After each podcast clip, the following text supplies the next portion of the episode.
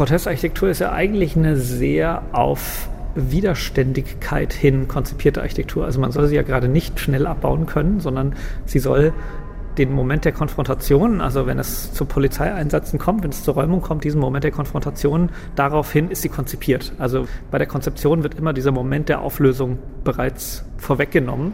Oliver Elser vom Deutschen Architekturmuseum Frankfurt hat die Schau Protestarchitektur, Barrikaden, Camps, Sekundenkleber co-kuratiert. Die Gemeinschaftsausstellung mit dem Wiener Museum für angewandte Kunst ist ab heute eben dort zu sehen. Jakob Fessler war für Leporello schon vorab im MAC.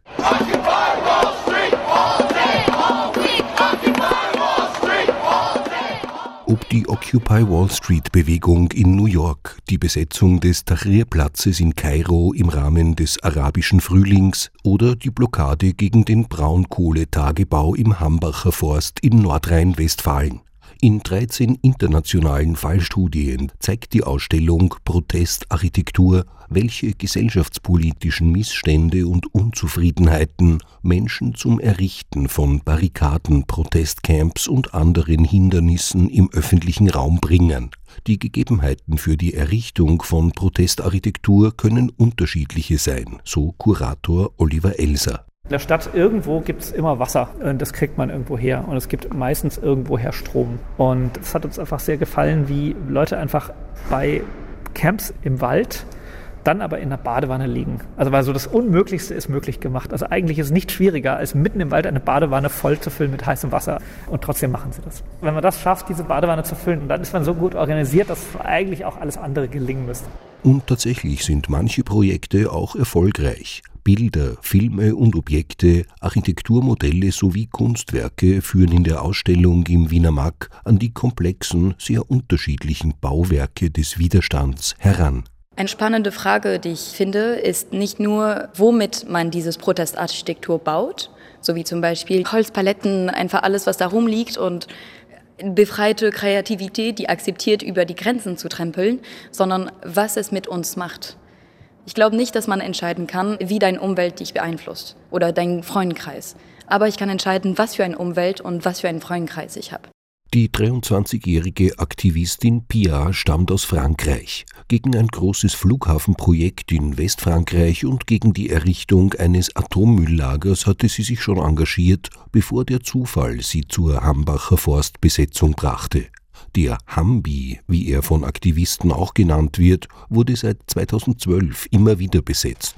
Die Polizei holt die Aktivisten wortwörtlich aus den Bäumen, zerstört ihre Aufbauten und geht beim Abtransport teilweise sehr rabiat vor. Mehr als 1000 Einsatzkräfte sind im Einsatz. Die Aktivisten fordern von ihnen, sich im Sinne des Klimaschutzes zu verweigern. Lasst euch eine Begründung geben von euren Vorgesetzten. Solange euch diese Begründung nicht gibt, dürft ihr euren Befehl verweigern. In der Schau Protestarchitektur im Wiener Mack ist ein Teil einer Originalbaumbrücke aus dem Hambi zu sehen. Es ging erstmal darum, ja, ich will in den Wald sein und dass die Bullen mich nicht räumen. Dann lass mal eine Plattform bauen. Und dann haben wir bemerkt, okay, wenn wir die jeweils höher bauen, dann räumen uns die Bullen nicht so schnell. Und dann gab es Winter und dann haben wir uns gedacht, so ja, es braucht Dächer, es braucht Mauer und äh, deswegen Stück pro Stück hat sich da eine komplette Leben da oben entwickelt. Immer wieder wurde die Protestarchitektur verbessert und weiterentwickelt, so die Aktivistin Pia. Das Bauen in luftigen Höhen blieb und war Teil der Strategie, denn ab zweieinhalb Metern Höhe benötigt die Polizei für Räumungen Spezialkräfte. Für mich das Hauptschlüssel von Protestarchitektur ist unerwartet, kreativ sich ständig anpassen, dieses ständige Resilienz, dieses Kreativwerden. Ah, okay, das passiert das, dann geht den Plan los. Ja, wir, wir kriegen irgendwie eine Lösung. Und ich glaube, das ist der Schlüsselpunkt. Meint die Hambacher Forstaktivistin Pia, die auch mehrere Kurse im Begleitprogramm der Ausstellung Protestarchitektur im Wiener Mack anbietet, etwa zum Klettern oder zum Freiräume schaffen. Zu den gesellschaftspolitischen Anliegen kamen für Pia auch persönliche Erfahrungen, die das Leben im Hambacher Forst besonders machten und ihren Blick öffneten auf die wahren Werte in einer Welt der begrenzten Ressourcen. Es hat mich auf jeden Fall und ich glaube uns alle gezwungen, uns mit die ernsten Werte zu konfrontieren. Und zwar nicht brutto ins Landprodukt, zwar nicht Dollar oder Euro oder irgendwelche Kurve von Ökonomie oder sowas, sondern was heißt Grad, was heißt Kilometer, was heißt Kilogramm, was heißt das mit minus fünf Grad zehn Kilo fünf Meter hochzutragen. Und damit kannst du nicht handeln. Damit musst du leben. Oder will ich leben. Und das ist, was denn Protestarchitektur mit uns macht. Aktivistin Pia hatte durch ihr Leben in Wald- und Baumhaus das, was es durch den Protest zu schützen galt, täglich direkt vor Augen. Sie beobachtete Eichhörnchen, Mäuse und Insekten am Baum und sie lernte, Zeit anders zu begreifen. Dass meine Tempo nicht nur von Stunden, Minute und sowas gestellt ist, sondern das ist eine lebendige Uhr. Nee, wir treffen uns nicht um 18 Uhr, wir treffen uns, wenn die Sonne hinter die Bäume sich versteckt. Oder halt, wenn es langsam grau wird. Oder es gab einen Typ, der ist immer in April vorbeigekommen. Und keiner hat gesagt, er kommt in April vorbei, sondern wenn ein Bärlauch Blume hat, dann kommt der Typ vorbei. Die Ausstellung Protestarchitektur, Barrikadencamps, Sekundenkleber ist bis 25. August im Wiener Markt zu sehen.